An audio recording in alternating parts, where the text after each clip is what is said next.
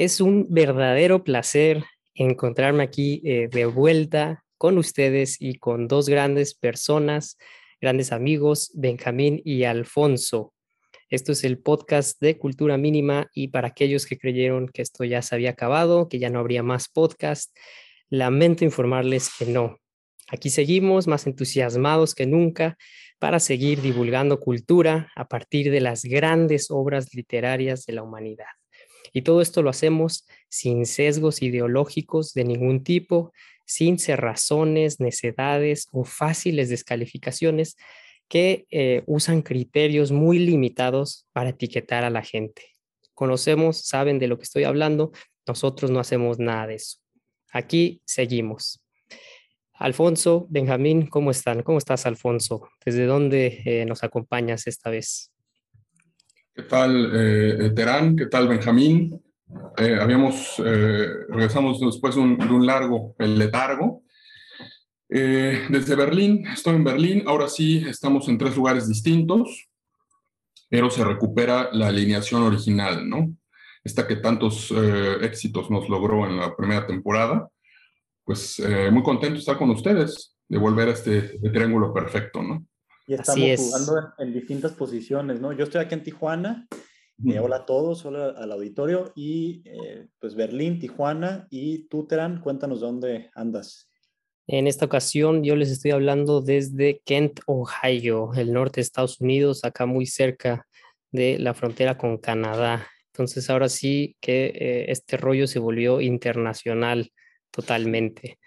Entonces, bueno, un gustazo como siempre. Y en, esta ocasión eh, vamos a hablar de un tema que a todos nos interesa, aunque a veces eh, no lo queramos aceptar, aunque conforme avanza la vida rechazamos eh, muchas veces esta etapa de nuestras vidas, pero vamos a hablar de la infancia, de la memoria, las experiencias que marcan nuestras vidas en nuestros primeros años de existencia y lo haremos de la mano de dos novelas extraordinarias, eh, una de ellas escrita por un alemán, Günter Grass, otra por un francés, Georges Bernanos, y todo esto lo hacemos basados también en el texto que publicó Alfonso, que ya está ahí en la página mínimo necesario para que lo revisen. Entonces, empecemos pues. Ahí les va. Vamos ya a entrar a los trancazos acá en la cancha. Espero que eh, no hagamos el ridículo después de tantos meses, pero ahí les va. Les pregunto, eh, primero ah, podemos empezar con Benjamín. Eh, ¿Cómo recuerdas tu infancia? ¿Cuál, ¿Cuál, es una imagen, alguna sensación, qué colores, pensamientos, qué intuiciones te evoca la palabra infancia? Y después pasamos con Alfonso. Bueno, definitivamente para mí infancia está relacionado con familia. ¿sí? E, es, es, he sido de esos hombres afortunados que eh, tuvo la oportunidad de estar con una familia desde sus orígenes y que, pues bueno, fui creado eh, siempre en relación eh, con, con, ellos, con mi padre, con mi mamá, con mi hermana. y pues bueno, siempre recuerdo mi infancia en relación con ellos. Después llegaron, por supuesto, también los amigos. Eh, de, mi caso, desde muy chico, yo entré a, la guardería, me parece, eh, al año ocho meses o una cosa así exagerada, porque ya estaba haciendo mucho destrozo en mi casa. Entonces, eh, bueno, fui de los que tuvo ahí amigos desde muy chico, relacionándome con un montón de gente. Y eso me llevó, digamos, a darme cuenta, creo que obviamente no lo verbalizaba así, pero eh, que existía un grupo, digamos, muy, muy diferente de, personas, eh, de, experiencias que uno podía tener, sobre todo por la itinerancia en la que estuve. Yo me crié en Sinaloa al inicio, los primeros años de vida, después pasé a la Ciudad de México, después Guadalajara, Tijuana, en Sinaloa había estado en dos ciudades distintas, en fin, el cambio y el nomadismo fue parte de mi infancia. Entonces recuerdo estas dos cosas, familia, itinerancia eh, y sobre todo un, estado de presencia, que es lo tercero que quería comentar. Cuando eres niño no estás pensando en, tanto en el futuro y mucho menos en el pasado. El pasado, de hecho, pues no, de alguna manera no existe, es inexistente totalmente. Y esa presencia se manifiesta en el juego, se manifiesta en las actividades que uno hace, en la risa, en fin, hay muchas cosas que no recuerdo. Creo que como a la mayoría de las personas me pasa que tengo algunas memorias selectas que repaso a veces inconscientemente y que esas han forjado la imagen que tengo de mi infancia. Por supuesto, es algo eh, que se escabulle entre las manos, es esta agua sin forma, pero que pues, siempre, siempre es una especie de refugio en mi caso, en la memoria. Entonces, eso es. No sé cómo la ve Alfonso. Eh, antes ahí de que entre Alfonso, me, meto yo, eh, mencionaste la familia. Eh, yo quiero comentar que en mi caso, la escuela estuvo muy presente y lo, lo menciono porque el texto de Alfonso eh, evocó algunos recuerdos y coincide que fuimos a la misma escuela, no en el mismo año, pero cuando yo leí el texto de Alfonso, eh, lo pude visualizar a la perfección, este tema de eh, la escuela. Y por ahí ya adelantó Benjamín que cómo em, enfrentan la vida los niños, no están pensando en el pasado y sin embargo nosotros tenemos que acudir a la memoria para eh, evocar nuestra infancia. Entonces, ahora sí, eh, Alfonso, ¿cuáles son las imágenes o qué, qué, te evoca a ti la palabra? Oye, este, pues eh, Benjamín empezó muy sincero, yo a lo mejor pecaré de pretencioso, pero me gustaría iniciar con una cita de Günter Grass, del aludido, el primero que va a salir al banquillo, y lo voy a hilar con esto que están diciendo. En su libro autobiográfico, Pelando la cebolla, eh, Günter Grass escribe, al recuerdo le gusta jugar al escondite, como los niños, se oculta, tiende a adornar y embellecer, a menudo sin necesidad. Contradice a la memoria, que se muestra demasiado meticulosa y pendencieramente quiere tener la razón. Para Grass, el recuerdo es como la cebolla. La cebolla tiene muchas pieles, existe en plural. Apenas pelada, las pieles se renuevan. Cortándola hace saltar las lágrimas. Solo al pelarla dice la verdad. Lo que ocurrió antes y después de terminar mi infancia llama ahora a la puerta con hechos y transcurrió peor de lo deseado quiere ser narrado unas veces así y otras asá, e induce a contar historias embusteras. Bueno, me gusta, me, quería iniciar con esas eh, citas eh, porque me parecen eh, muy válidas para el tema de hoy. Siempre al momento de abrir el cajón de los recuerdos, Benjamín hace una, una, una, imagen que me gusta mucho, configura una imagen que es esto como de selecciones, como de, momentos, ¿no? O sea, creo que es difícil que podamos rebobinar y, ver la película completa. Son como flashazos, como momentos de luz. Eh, yo lo analogo mucho un cajón de las imágenes, un cajón de, fotos. Sacamos y salen las imágenes amarillentas, apolilladas, eh, con personajes que a veces no están, caras tachadas, recortadas, eh, figuras y presencias que han desaparecido de nuestra vida. Entonces, eh, bueno, ya la parte más poética, algunos dirán como del declamador sin maestro, de este librito de poesía. Sí, en efecto, yo tuve, el, para mí es un honor y placer de estudiar en el mismo colegio de, del Buen Terán. Y uno de mis primeros recuerdos es, en este colegio nos, nos llevamos uniforme. Entonces íbamos, nos formaban cierto día de la semana para ir a una clase de apreciación musical.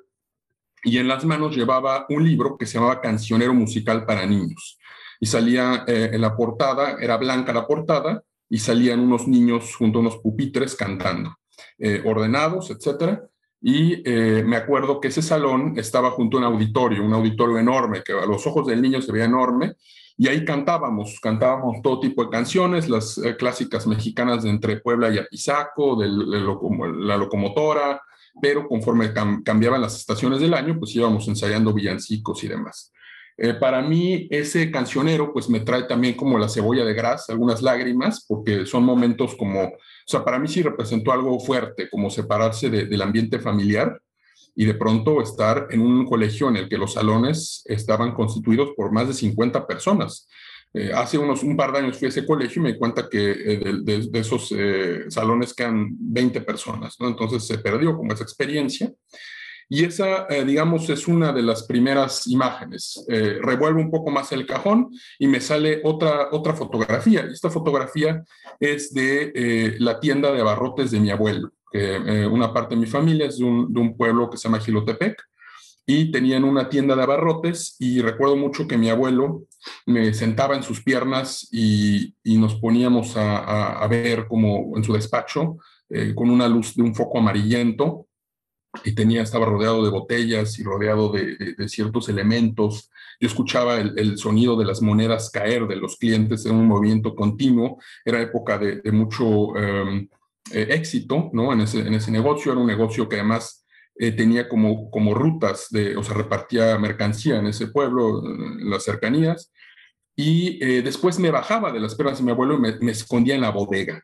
Y en esta bodega aprendí a ir viendo eh, y, fui descubriendo un mundo. Es decir, mi abuelo vendía, por ejemplo, desde camarón seco para las fiestas de, cuaresma, y yo metía las manos en los costales llenos de, camarones, eh, con estos ojos y las antenas y los caparazones.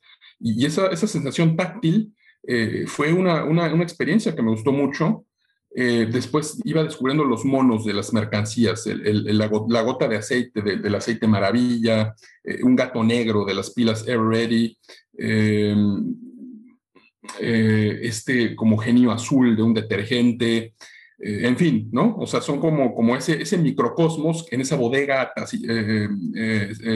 este, de claroscuros eh, y, con estas cajas como y costales de semillas, ¿no? Como laberintos, son, son como las experiencias de la niñez.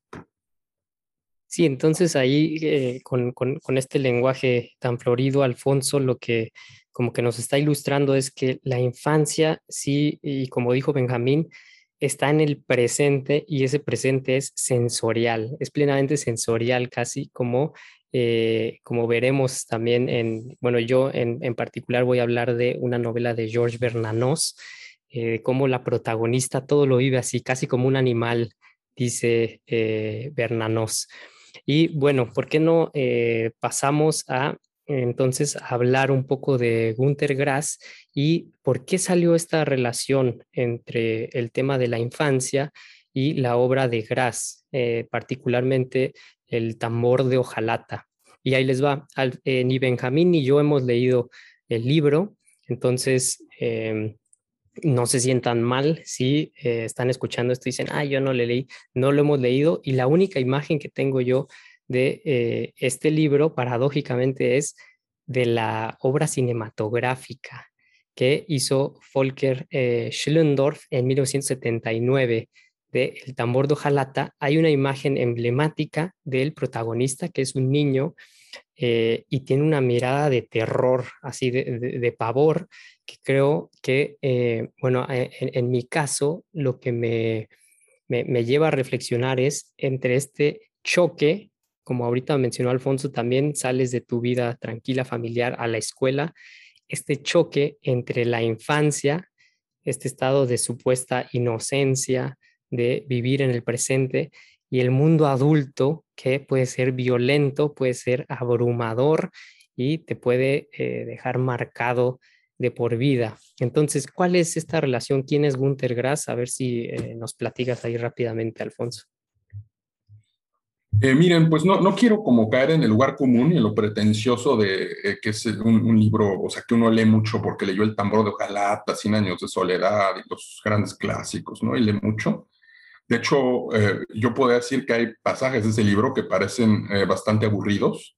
O sea, no, no, no, em, o sea, no por ser un libro eh, extenso es bueno, ¿no? O no te hace necesariamente mejor persona. No va por ahí. Mi primera asociación fue porque en esas caminatas que hacíamos del salón al de apreciación musical y después esta soledad, ¿no? Del niño abandonado de, de, la casa, ¿no? Porque es una sensación de abandono cuando llegas al colegio. Eh, es, es, creo que algo, algo por lo que uno podría decir, bueno, voy a quedarme en el mundo de la niñez, ¿no? Porque la niñez es, eh, como dices, eh, este, Terán, digamos, habrá alguno de nuestros escuchas que digan, ah, es que es una, una visión que tienes muy em, este, idealizada, ¿no? Porque pues, evidentemente no es la niñez de un niño víctima de trata o de otra persona, ¿no? Estoy hablando como en términos generales. Pero sí hay como que esta idea de la fantasía, ¿no? Que puede transformar cualquier cosa en una aventura. ¿No? Yo les hablaba de esta bodega donde se transformaban los objetos. o sea, alguien dirá, bueno, pues que es una caja de aceite maravilla, ¿no? O sea, lo vendo el cartón, pero a mí eh, esa gota eh, humanizada que salía ahí con ojos y cara, me abría un mundo, me creaba un mundo, un mundo lúdico. ¿no? Entonces, eh, estas eh, clases de presión musical, había una canción que se llamaba El Niño del Tambor, que de hecho la, uso como epígrafe en este texto, y, fue lo primero que me llamó la atención de este libro, fue uno de los primeros libros que leí yo, digamos, de los llamados clásicos de, de, la literatura alemana, lo leí en español, una traducción de Carlos Gerhardt, me parece, de Alfaguara. Y como escribo en la reseña, desde la portada empieza la magia, porque es una, eh, esta figura como, como rasgos, eh, como trazos rústicos, como, como en una caverna de Altamira, así me parece como ese, ese como niño con el tambor, los ojos son apenas dos manchones azules. Y trata, pues básicamente dicho en dos eh, enunciados de un niño, que un poco como esta, este otro cuento de Benjamin Button, eh, nace eh, eh, grande, o sea, él, este, ya desde el vientre materno empieza a elucubrar cosas y después a los tres años recibe este tambor, que es un tambor blanco y rojo, y decide que no va a querer crecer, ¿no? Pero eso no, eso no entraña que la novela, o sea, su mentalidad no es de niño, o sea, él, él ahora, convenientemente hay cosas que él las lleva al terreno de la niñez. Es decir, a lo largo del libro hay escenas, por ejemplo, porque el libro está situado históricamente en la Segunda Guerra Mundial, eh, particularmente eh, la guerra relámpago de Alemania a Polonia. Y particularmente, concretamente, el ataque a la ciudad libre de Danzig, que era esta, esta ciudad de Danzig, Dansk, em, eh, que había después del Tratado de Versalles. Es uno de estos territorios complicados, ¿no? ¿Qué me hago con territorios complicados? pues son como esos territorios como la Alsacia y la Lorena, ¿no? Que han pasado de un lado a otro, como la tierra caliente de Michoacán en México, que son territorios donde la presencia estatal no está, que siempre estuvieron alejados del centro y territorios en disputa, ¿no? En el caso de Michoacán, de la fuerza estatal y la fuerza eh, eh, de otros grupos criminales, de, eh, narcotraficantes, etcétera. Y en este caso, pues es, una ciudad que está, por su cercanía al mar Báltico, eh, pues es, muy codiciada en términos geopolíticos, ¿no? Ha estado involucrado Polonia, Prusia, Suecia, de alguna u otra manera, o sea, no, no necesariamente con una invasión directa. La ciudad libre de Danzig fue, eh, estuvo, fue, parte de Prusia, cuando Prusia era potencia, insisto, en la Primera Guerra Mundial, cuando se pierde eh, la guerra, los, los, sale el imperio alemán, eso queda como una suerte en una ciudad libre, pero digamos de facto es un protectorado de Polonia. Y ese es el marco histórico del libro. Entonces, eh, por ejemplo, una de las experiencias que, que Graz eh, traslada al tambor de hojalata de niño es cuando fusilan a un tío, los alemanes que llegan a ocupar ese territorio de Danzig, que su tío eh, creo que trabajaba para el, el, el correo, ¿no? Entonces hay como existencia ahí de los polacos o de personas que se identifican como polacos.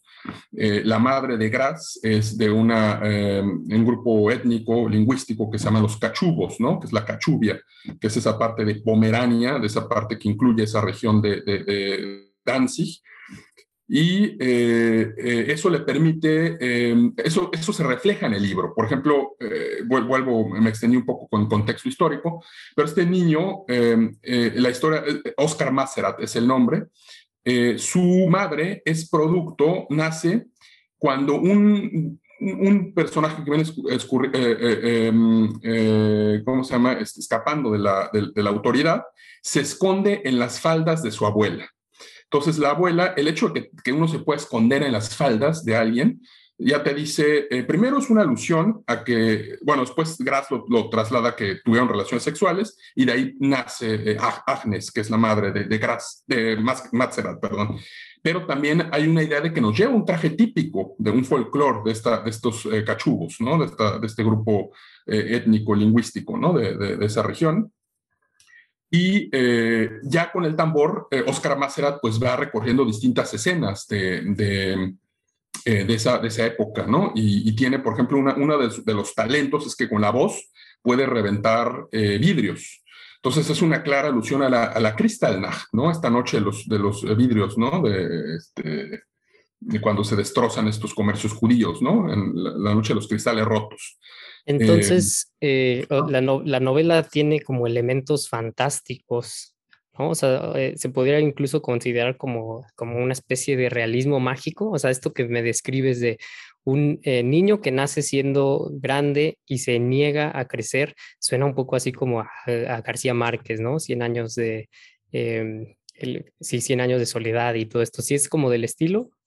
¿O no? Eh, bueno, por ejemplo, no sé si recuerdan esta escena de, los, de las flores amarillas, ¿no? En, el, en Cien Años de Soledad, eh, o, de estos pescaditos de, de los Buen Día.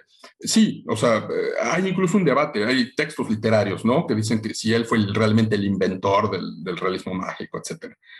Eh, pero eh, yo creo, y bueno, el caso de García Márquez, pues está siempre como que la sombra de, la, de la, estas este, empresas de, de, Fruit Company, ¿no? Y las intervenciones en, en Centroamérica.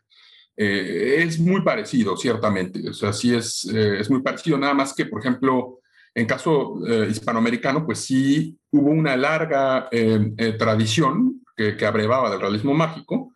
incluso, por ejemplo, se llega a decir que Elena Garro es de las pioneras del realismo mágico, ¿no?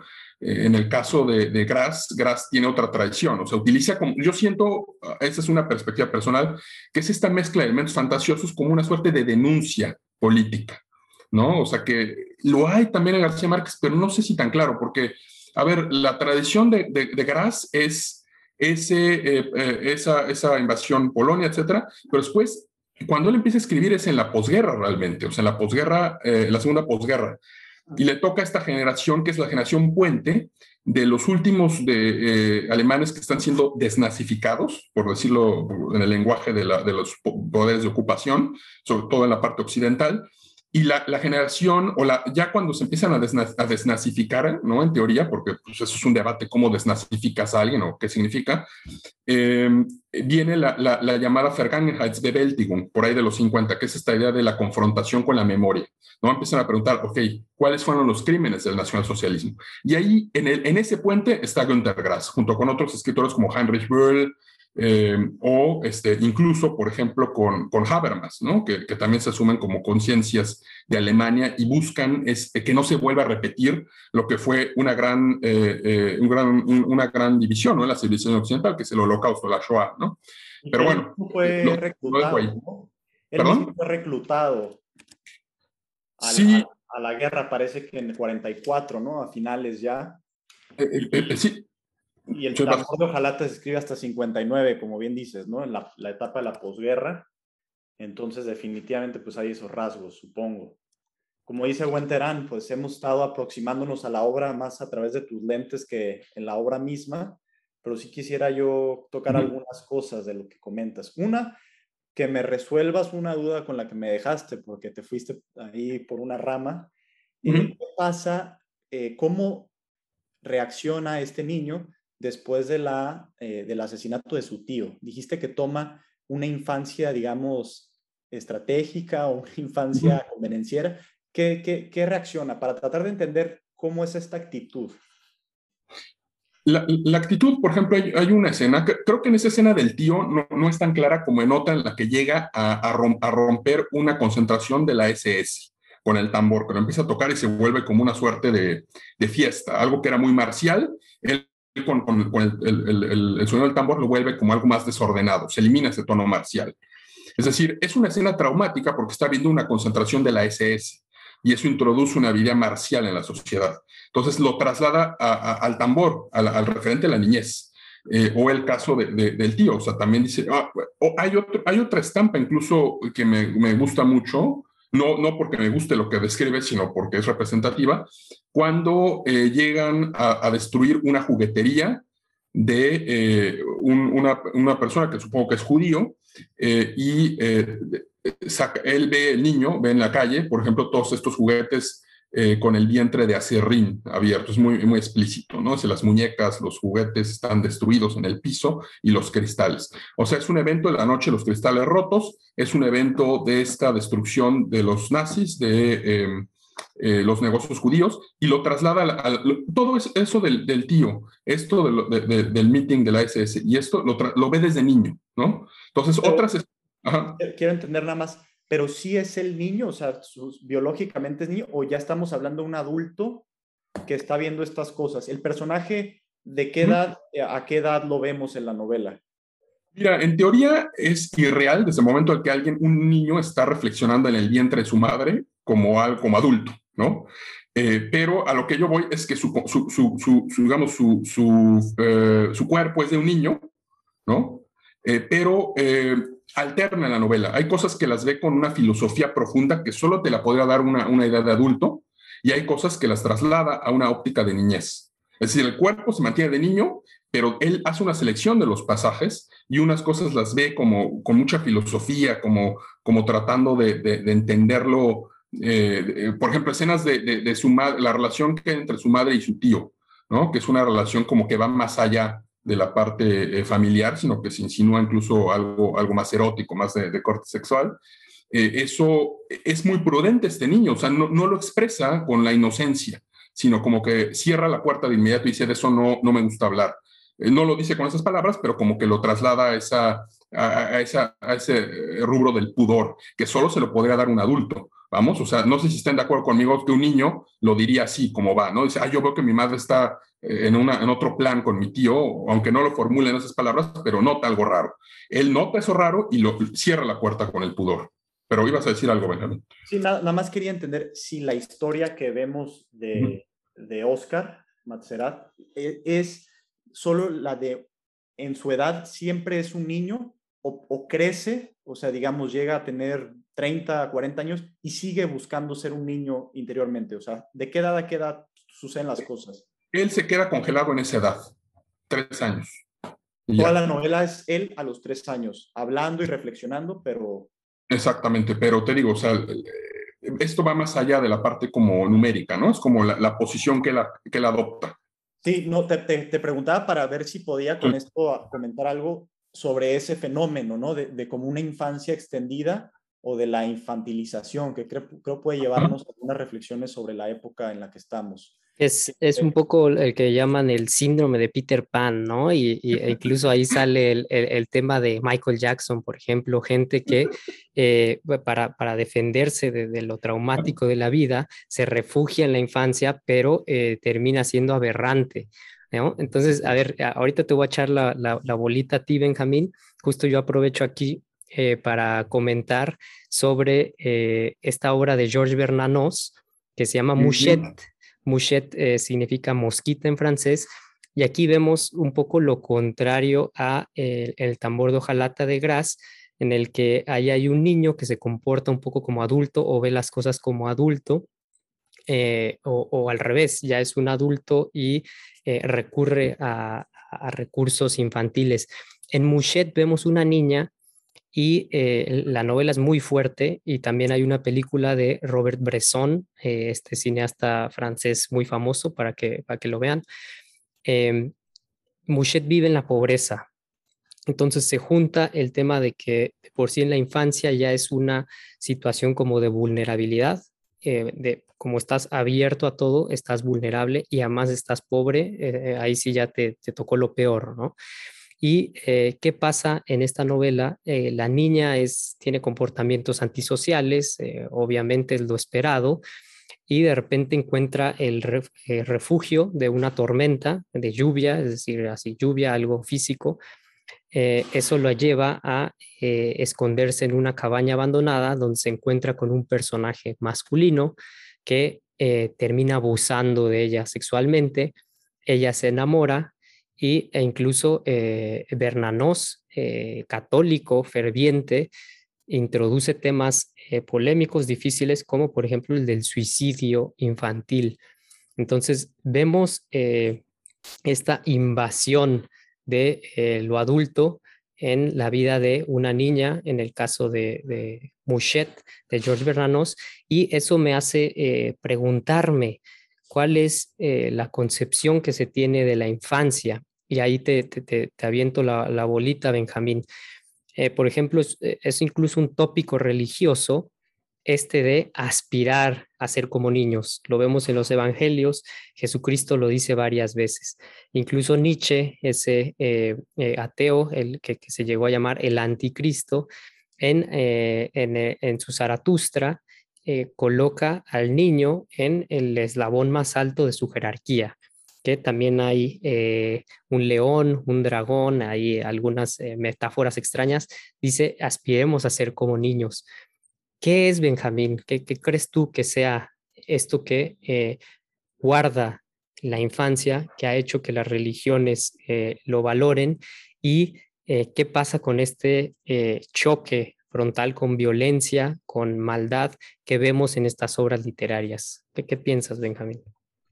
Sí, ahí yo veo dos extremos que creo que nos pueden servir analíticamente para ver este tema. Por un lado, lo que comentaba Alfonso es el de la infancia extendida. Me parece que es un extremo eh, que justamente remite a este síndrome de Peter Pan, que para quienes nos escuchan, ¿en qué se trata? Pues básicamente una persona que idealiza un mundo que ya no existe y que fehacientemente se opone a ser adulto, a crecer, a madurar y ver el sufrimiento de manera explícita. Por ahí se mencionó Michael Jackson, ¿no? Se, se relaciona con ese tipo de comportamiento, pero también hay y este, digo, no me voy a atrever a hacer un análisis psicológico de la sociedad contemporánea, pero hay quienes dicen, eh, pienso en el caso justamente de Jordan Peterson, eh, hay ahí por ahí otros pensadores, que dicen que vivimos una época en donde la adolescencia se ha extendido, que tiene que ver con la incapacidad que tenemos en, en grupos sociales de asumir responsabilidades que quizá eran más comunes y más fácil de asir en generaciones anteriores. Eh, voy a dejarlo ahorita al aire para no ramificar tanto. Y del otro lado está el extremo de la invasión de la adultez en la infancia, que es lo que tú tocas con esta eh, novela de eh, Mouchet, de este francés, que por supuesto es un problema también extremo que vemos en distintos casos. Obviamente los más, más dañinos, los más fuertes, que son los del abuso infantil, el, tema de la explotación del trabajo. Eh, pienso, por ejemplo, en un premio Nobel de la India, me parece que gana el premio Nobel junto con Malala, eh, que ha dedicado su vida, por ejemplo, a sacar a niños de explotación, de condiciones de explotación. En fin, es un tema vigente en la sociedad contemporánea. Entonces, vemos esos dos extremos, ¿no? Por un lado, la infancia prolongada, extendida artificialmente, y la invasión de la adultez en la infancia. ¿Qué hay en el medio?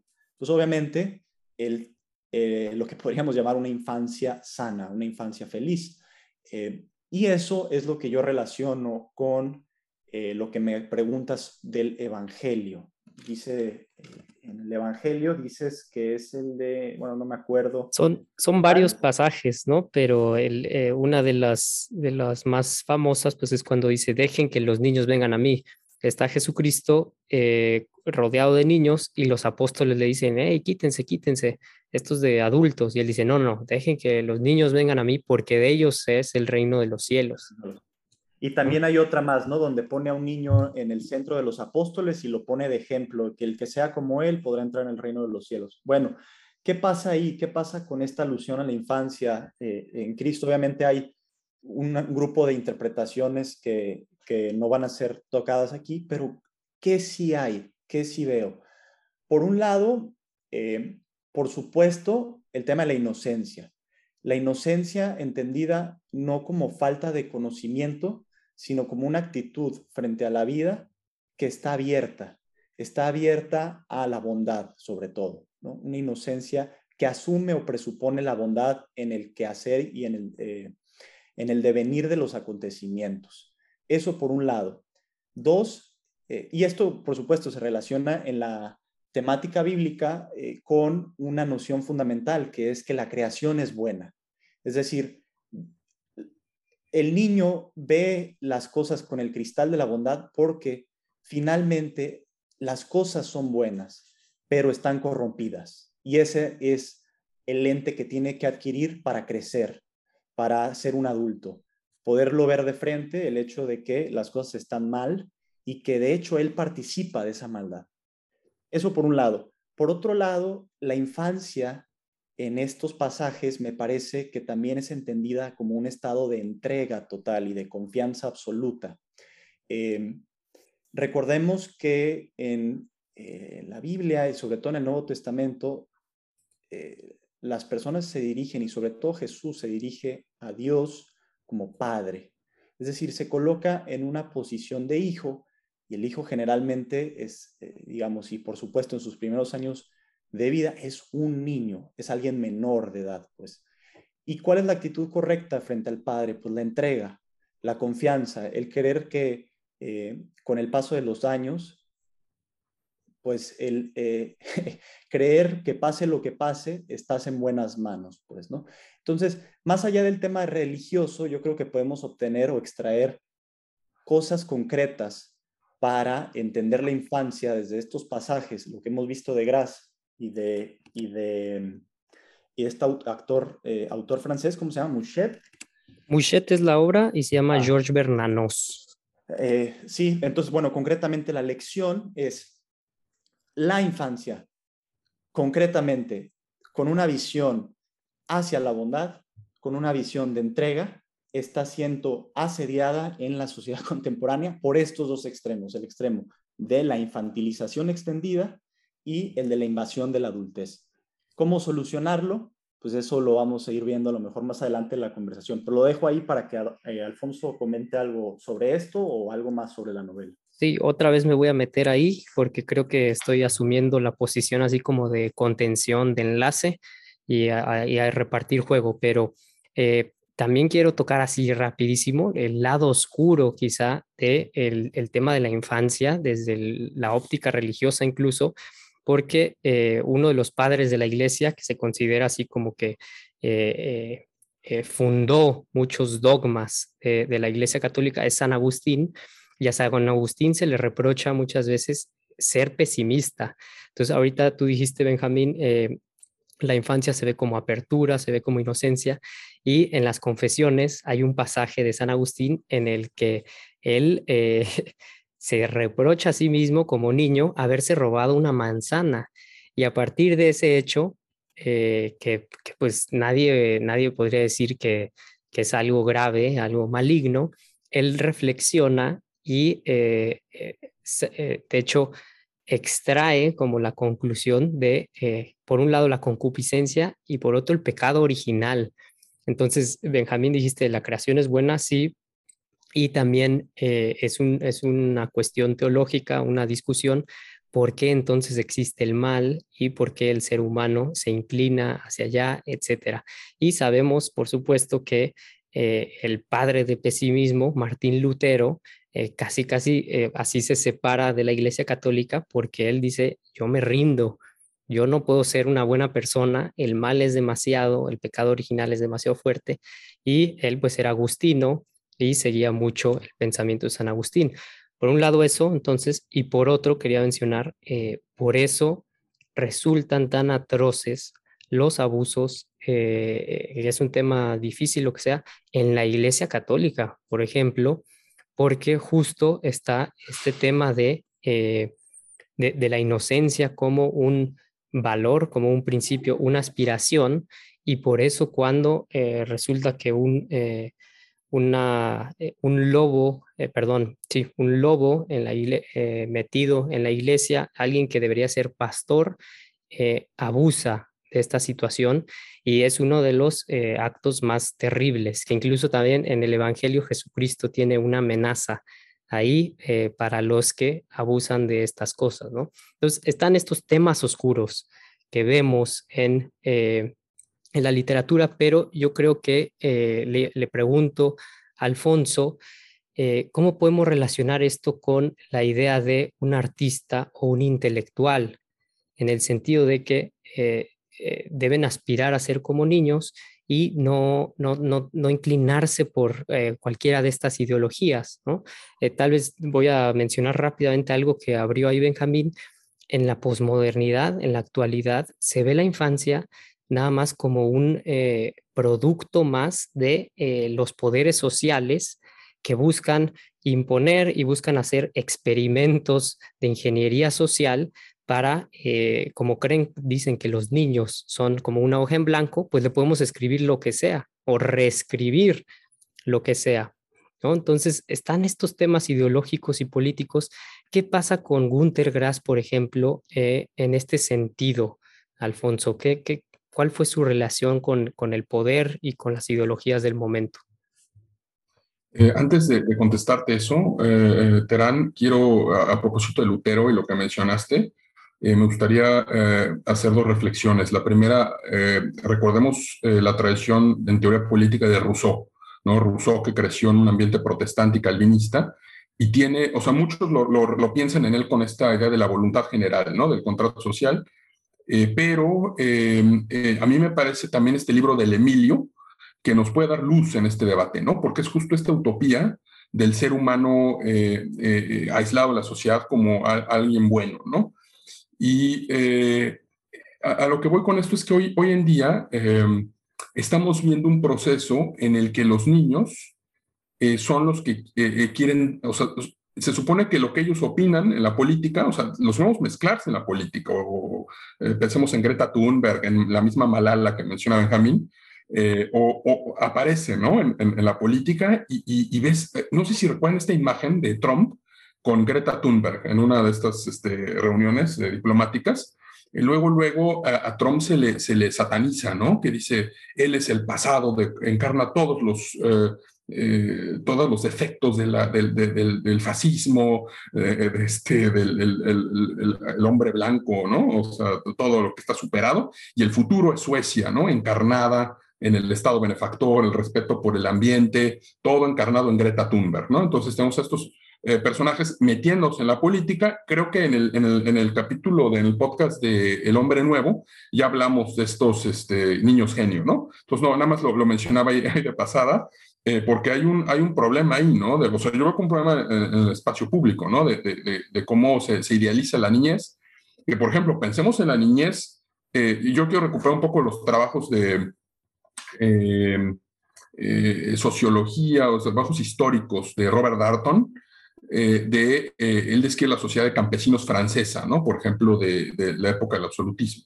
Dice, bueno, es que una cosa era París y otra cosa es cómo vive la gente en el campo. O sea, no había una, una línea muy marcada entre lo que es infancia y adultez. O sea, compartían una misma, una misma habitación, eh, los niños eran, presenciaban desde conflictos hasta las relaciones eh, sexuales de los padres, y, estaban ahí, o sea, no había, esta como invención de la niñez, como, como, como, como esta, esta eh, como idealizada de anuncio de, de, Coca-Cola, ¿no? De ya viene Santa Claus y los niños están aquí, eh, tiene tintes de, modernidad, ¿no? O sea, en la vida cotidiana hay que ver qué hay, o, ni siquiera los allá, o sea, pensemos en, en, los olvidados de Buñuel, en la película, ¿no? O sea, eh, eso, esa es una niñez muy distinta a, esta idealizada. Pero bueno. Eh, nada más, yo justo ah. quiero nada más precisar antes de que sigas el fútbol, yo, esto es lo que quería evitar, ¿no? O sea, que, que la aproximación sea hacia la bondad no significa justamente que el niño sea bueno, porque de hecho, pues vemos que los niños a veces son profundamente malignos entre sí, ¿no? Hay, hay casos en los que se maltratan o hay niños eh, eh, altaneros directamente o, incluso violentos. En fin, no, no quería caer en esa idealización, pero sí el, el hecho de esta posibilidad que tiende a aproximarse hacia las cosas que quizás se pierde con la adultez. Solamente quería precisar eso. Sí, y luego tú mencionaste a Jordan Peterson y Alfonso ahorita dice la invención de la niñez en, la modernidad, eh, que quizás surgió de el Emilio, la educación de Rousseau, y la invención de la adolescencia también, porque la niñez, pues sí puedes decir, eh, ok, eh, son personas chiquitas y, y, tienen estas necesidades, etcétera, pero de repente surgió la adolescencia y se empezó a, incluso a hacer como ciencia respecto a los sentimientos y a esos momentos. Y ahora vemos eh, que esta etapa que se, que se inventó en la modernidad, ¡pum!, ya se expande y la, gente parece vivir en una adolescencia perenne. Pero eh, bueno, entonces, ¿cuál es la, relación como de los intelectuales y artistas con estos temas, Alfonso? Es que me, quedo riendo, me, da risa porque eh, de verdad que es a veces desternillante pensar cómo eh, eh, de pronto hay que escuchar a lo que diga un adolescente, una niña, ¿no? O sea, eh, o sea su, su, autoridad depende de, de, una edad.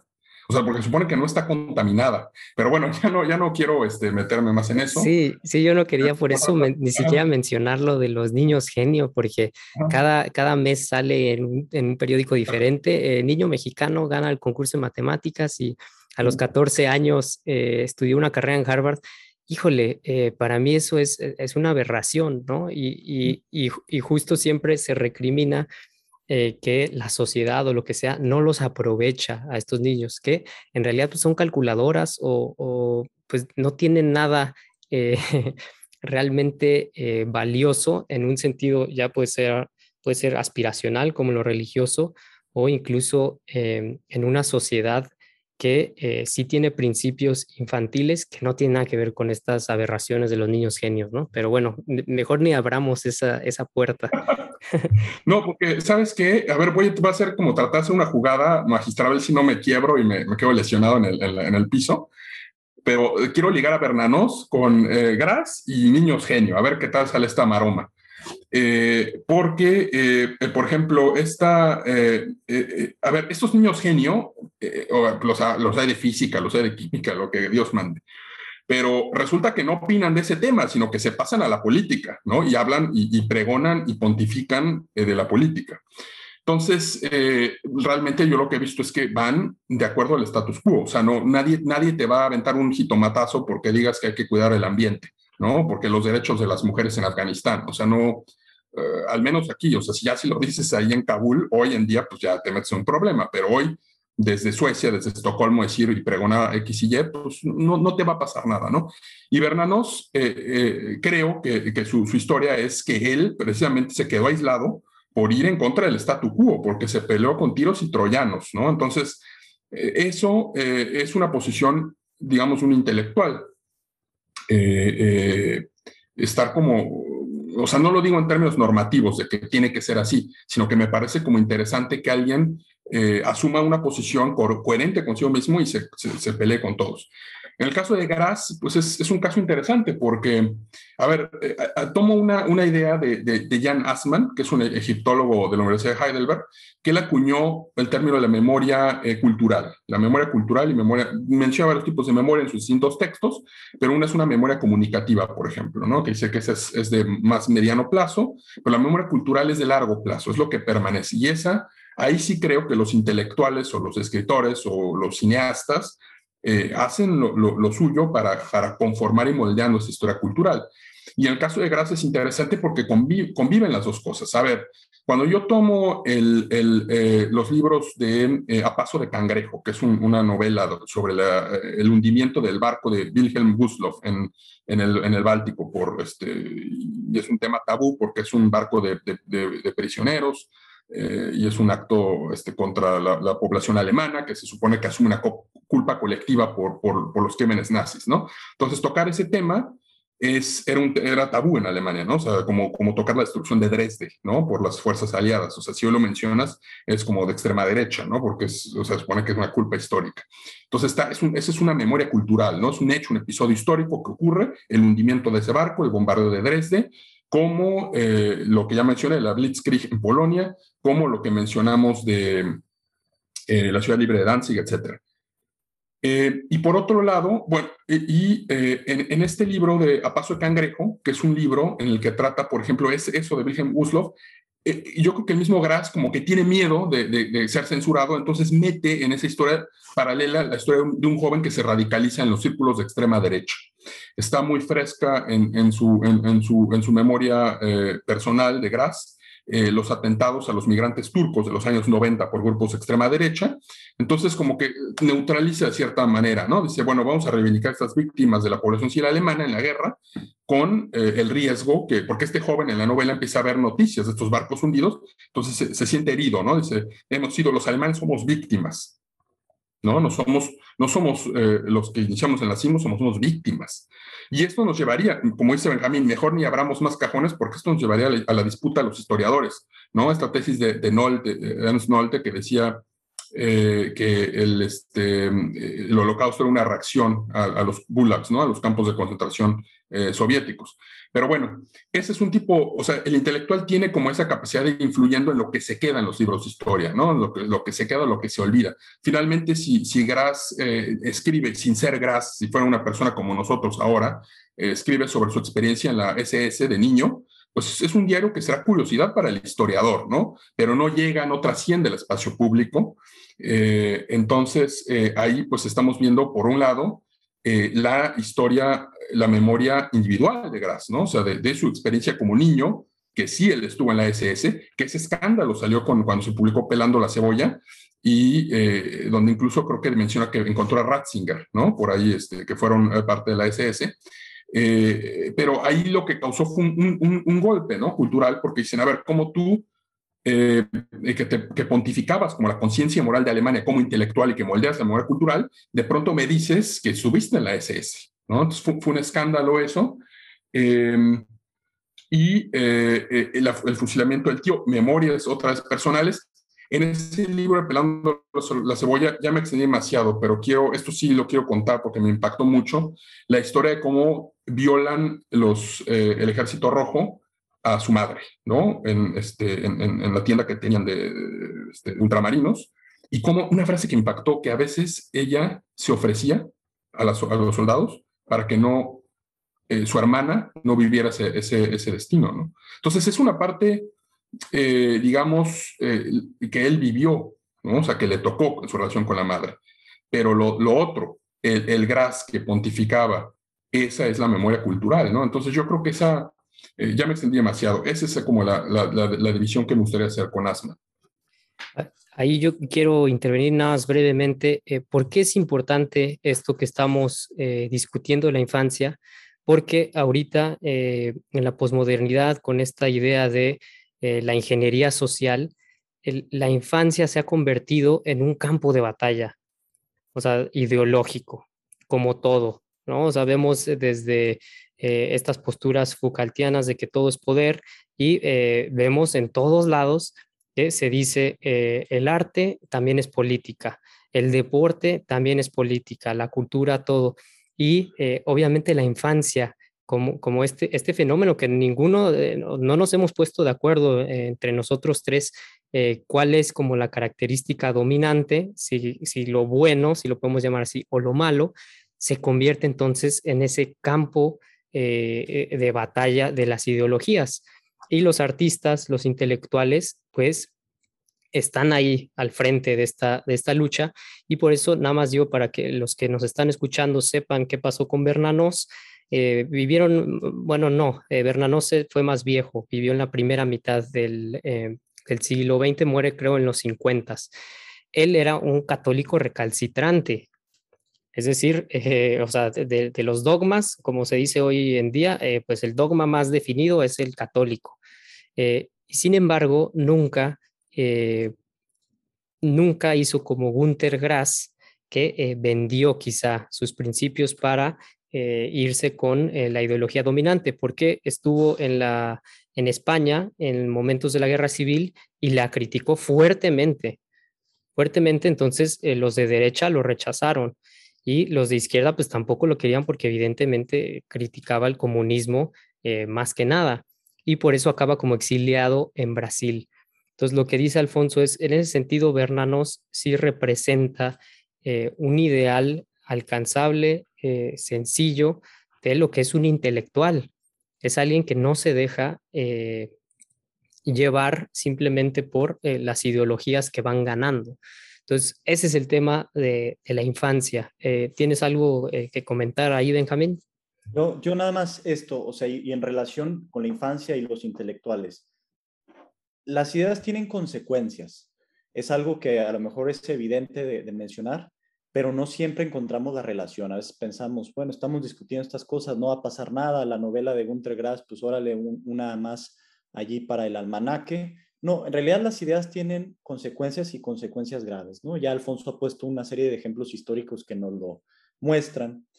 Eh, pero yo sí creo que esta indefinición de la infancia a la que estamos llegando entre los tres, una pequeña submuestra, de es algo que está sucediendo en la eh, población en general y que de hecho hay un debate fortísimo al respecto eh, que justamente se relaciona, no voy a entrar a eso porque si no ya nos vamos a ir larguísimos, pero se relaciona con el tema de la sexualidad de los niños. Y en Estados Unidos hoy en día está abierto ese debate de si los niños deben o no eh, reconocerse como hombres o mujeres este es un ejemplo extremo, pero real en nuestra sociedad. Y todo parte de una noción que creo se puede remitir intelectualmente hasta lo que acaba de mencionar Alfonso, el Emilio de, eh, eh, de Rousseau, eh, donde hay una premisa ahí fundamental, que es que somos de alguna u otra manera como una especie de tabula rasa y que las instituciones sociales nos pervierten, nos confunden y de hecho merman nuestra libertad. Esa misma lógica se ha trasladado a este extremo, que es por ejemplo el de la sexualidad misma, ¿no? Los niños no deben de ser eh, señalados como hombres o mujeres porque eso acorta o limita su libertad. Para no posicionar más al respecto de ese tema, solamente quiero mencionar eh, que evidentemente esta indefinición nos está llevando a un conflicto social. Y como dice Terán, se está haciendo los niños un área para dicho conflicto, un área para la batalla, eh, que a todas luces me parece alarmante. ¿Por qué?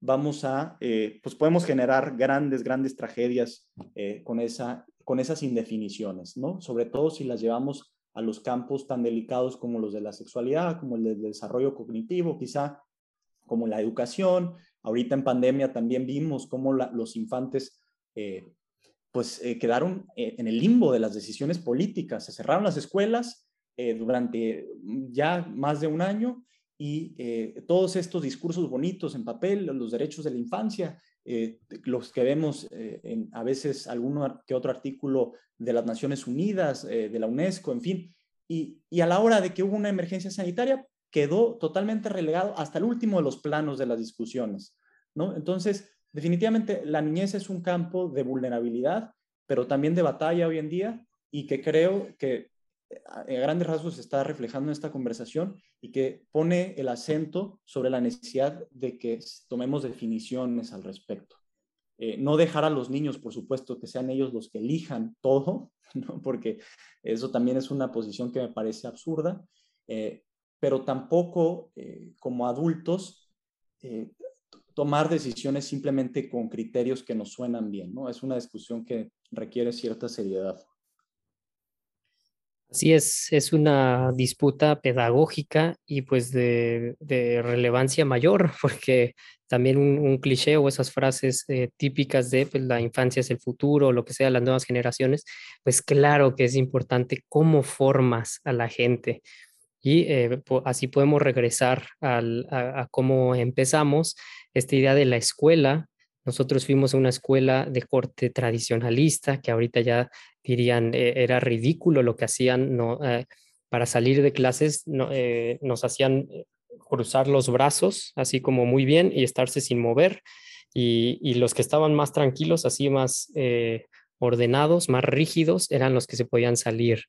Entonces, todas estas concepciones están ahí y lo que vemos en la posmodernidad es la invasión de la ideología, eh, eh, que, le, cambian los nombres y lo que sea, pero justo ven la infancia, eh, la víctima, así lo voy a decir, la víctima perfecta para eh, pues la imposición de todas estas ideas, ¿no? Se les ve como seres amorfos que no ven nada, ¿no? Ya se han escuchado eso, supongo.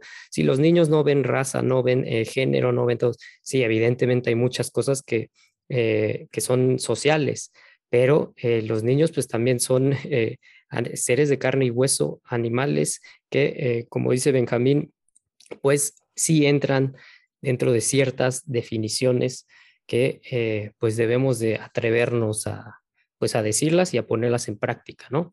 Entonces ahí... Sí, no eh sentir que la adultez, o sea, porque es la, la, idea de que la niñez es todo potencia, o sea, creo que eso es lo que está detrás, una noción de que la niñez es solo potencia y que el adulto contamina con su intervención esa potencia. Adulto entendido como instituciones, historia, eh, tradiciones, eh, los mismos limitaciones de los papás, en fin. Y luego este discurso que suena muy bonito en el aire, ¿con qué termina? Con más intervención del Estado. Metan al Estado a regular esto, metan al Estado a regular a las familias, coopten esta u otra conducta, limiten tal o cual comportamiento de los niños. Y ahí está todo este tema del bullying. En fin, este, es un tema muy amplio. Alfonso, me gustaría escuchar qué piensas, porque estás ahí como eh, al borde de decir algo. Eh, no, me, gustó mucho cómo lo dijiste, Benjamín. Me encantó esto que dices de, la niñez como el futuro y, el adulto como instituciones, universidades.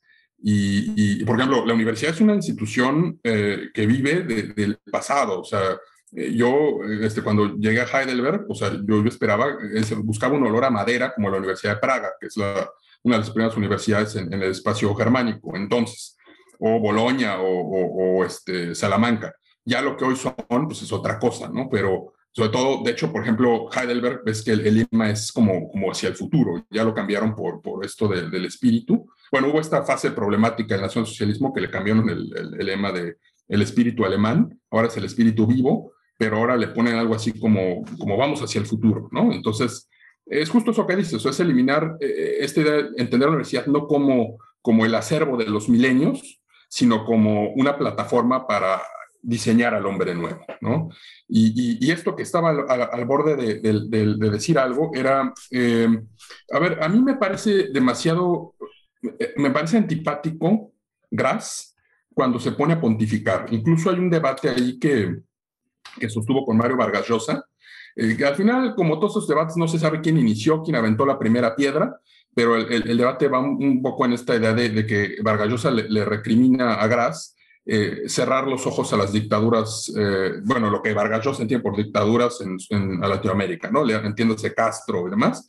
Y, y, y, o sea, desde Alemania pontificar que los latinoamericanos tienen que seguir ese ejemplo, que es la verdadera subversión, pero él desde Alemania, pues acomodándose una socialdemocracia, ¿no? Entonces está ese, ese, ese Günter Grass eh, y también e, ese, esa participación del intelectual acuñando la memoria cultural lleva problemas, porque él mismo se metió en un problema cuando escribió un poema en sus últimos años de vida, un poema malo, o sea, en el sentido de, ritmo y demás, que se llama Vasquezak Verdenmus, lo que debe ser dicho, donde critica al Estado de Israel por eh, las armas nucleares y porque es un, problema, ¿no? Que es la verdadera amenaza no es Irán, sino Israel. ¡Bum! Entonces eso, pues, es además un tabú en Alemania que Israel. Ahora, dijo algo interesante, Graz, dijo, no hay que confundir una crítica a Israel con el antisemitismo, son cosas distintas pero se tomó mal. ¿Y, a qué voy con se tomó mal? Que es un riesgo que corre el intelectual que participa en la esfera pública. Si tú vas a pontificar y vas a adoptar ese tono jeremíaco, pues entonces eh, aceptas que, que, se te eh, pongan una lupa lo que digas y que si tú dices que participaste en la SS, pues se te critique por eso y se te destroce, ¿no? Porque tú asumiste ese papel. Ese es un Gras que me, resulta hasta cierto punto antipático, pero está el otro, que es esta memoria que rescata de la iglesia de, eh, eh, me parece que es la de San Juan de Danzig, quemada y ve a estas personas encerradas en la iglesia muriéndose en las llamas, ¿no? Incluso como esta escena bíblica, también ya que estamos en el tono bíblico de Nabucodonosor, cuando mete a estos eh, hermanos al horno que no se quema, que aparece este ángel y, los, los protege, me parece una escena muy potente. O esto que yo les comentaba de eh, de, su madre, ¿no? O sea, la violación, es, dolorosísimo escribir algo así. Y eh, algo que, quiero nada más puntualizar. Eh, Gras podrá haber tenido todos los efectos, sus virtudes. Él mismo se peleó con otro crítico literario alemán que le echó en cara un libro que no tenía, que sus figuras eran marionetas, que no eran de carne y hueso, eh, pero eh, Marcel Reinicki es el, este crítico literario que tuvo un programa en Alemania que se llama The Literature Quartet. Entonces, hay, uh, Grass fue un, polemizador, ¿no? O sea, polemizó con, con, con, además asesoró a Willy Brandt, estuvo cerca del, gobierno de Willy Brandt, pero con todo eso que les estoy diciendo, sí hay una diferencia entre Grass, o al menos que yo veo, con los nuevos predicadores. Grass, sus libros están plagados de referencias a Theodor Fontaine, a, a Thomas Mann, conoce bien la literatura alemana y, eso lo, menciona. Hoy ya ni siquiera hay ese esfuerzo, no hay un gesto de entender la historia. O sea, se pontifica desde la nada. Sabemos al personaje subido un ladrillo y hablando y hablando de cómo tenemos que ser en el futuro, pero sin una, un ancla en el pasado. Entonces, todos los efectos que podemos encontrar a Gras, él sí tenía ese interés por, por recuperar la, historia alemana. Y ahí pues, eh, desde, desde, donde me encuentro yo ahora, ¿no? Eh, Alfonso dice que está en Heidelberg y esta idea de la universidad europea y de, de, querer retomar el, el, conocimiento, la experiencia, la sabiduría milenaria, pues imagínense, yo ahora estoy en, en, otro concepto totalmente diferente de la universidad también, que eh, maneja ideas como esta de safe space, y eh, en la que pues sí, los estudiantes ya no se les viene a exigir, sino ellos vienen a imponer estas ideas que eh, hace unos años pues eh, se pusieron como de moda y esta nueva tendencia de predicar todo el tiempo. Entonces, pues sí, de acuerdo ahí con Alfonso y yo, por ejemplo, me encanta la obra de Tolstoy y también eh, cuando se pone a predicar, yo sí digo, ya, o sea, cállate por favor, y tu novela estaba súper bien, ¿no? Y en el caso de Tolstoy, él predica eh, cuestiones cristianas, ¿no? De su, de su religión y todo eso. Pero sí, eh, este es un tema que ya hemos discutido una que otra vez, el de la relación del arte y, y los intelectuales con ideologías o el poder. Pero creo que con eso puedo ir concluyendo.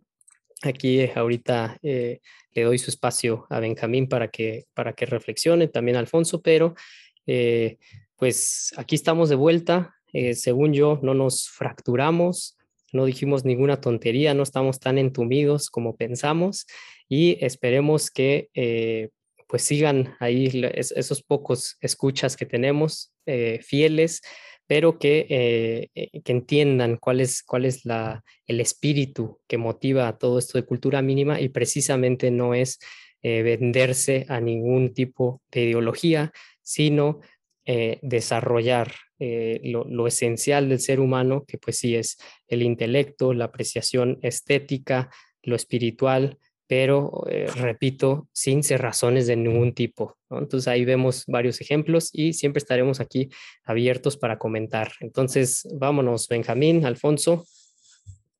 De mi parte, nada más invitarlos a leer la reseña que hace Alfonso del tambor de Ojalata. Creo que puede seguir ampliando la discusión y concluir con, con esto, ¿no? Creo que hay un gran camino de análisis que vale la pena emprender. Eh, tomando como punto de partida cómo se relaciona una sociedad con su infancia, cómo se relacionan los intelectuales de alguna sociedad con el concepto de la infancia. Hemos visto que eso trae consecuencias importantes. Creo que es uno de los temas más grandes hoy en día.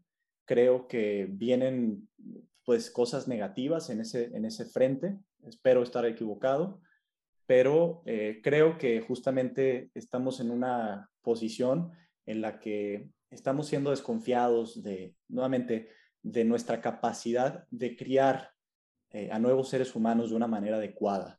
Eso se ve reflejado en los eh, discursos misántropos de quienes hablan que hay demasiada gente ya en el planeta, hasta los discursos eh, que abogan abiertamente porque el Estado intervenga para ir generando la crianza óptima de los niños.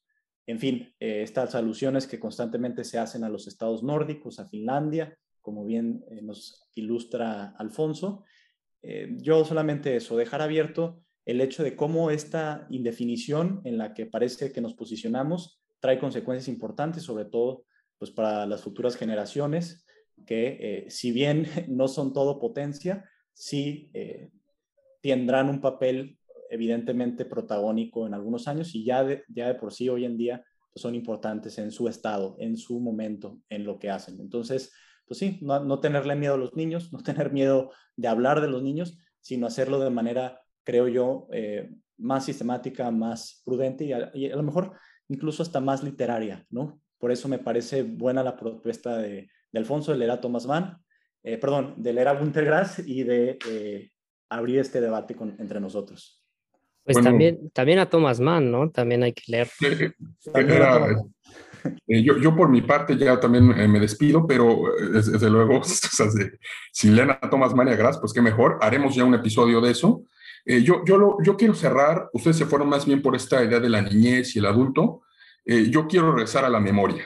Y, quiero cerrar con una frase de, Pelando la cebolla de, de, Gras, porque creo que sí quiero dejar en claro que, que Gras podemos disentir, nos puede parecer un ladrillo el libro, no gustar, etcétera, pero algo, sí le reconozco. O sea, hay un oficio de hacer literatura y, creo que este tema de la memoria colectiva, como le va Maurice Albars, ¿no? el, sociólogo francés, que desde donde toma Asman su idea de memoria cultural, y, la memoria personal está muy bien clara. Y uno, yo me imagino la literatura de Gras como un bodegón de esos eh, en el siglo XVIII, donde estaba la loncha de salmón, estaba el rodaballo, que es incluso el título de unos libros, estos peces aplanados que viven en el fondo del mar, y están las hogazas de pan, la patata, y uno va tomando esas cosas, ¿no? Pero de pronto encuentra un carbón encendido y es el dolor también de ese. Es lo que les quiero despedir, que es la narración de esta iglesia incendiada.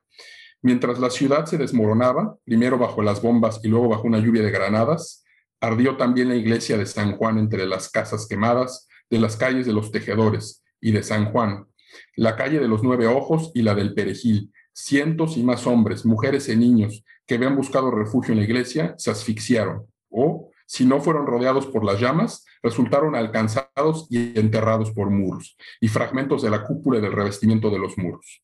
Es decir, al final la memoria acaba como una tira de película incendiándose, ¿no? Y se, nos disolvemos al final en, polvo. Vientos, muy bien. Muchas gracias, Alfonso. Muchas gracias, Benjamín. Y gracias a todos los que nos estuvieron escuchando. Yo eh, tal vez me despido nada más con eh, la imagen. Yo no mencioné cuál es la imagen que tengo de la infancia, eh, pero tal vez nada más quería comentar que yo sueño muy seguido con eh, la primaria, la escuela primaria, con ese patio lleno de niños, esos postes donde colgaban los espiros, eh, donde si te metías a las canchas corrías el riesgo de que te pegaran un balonazo en la cara, que a mí me sucedió.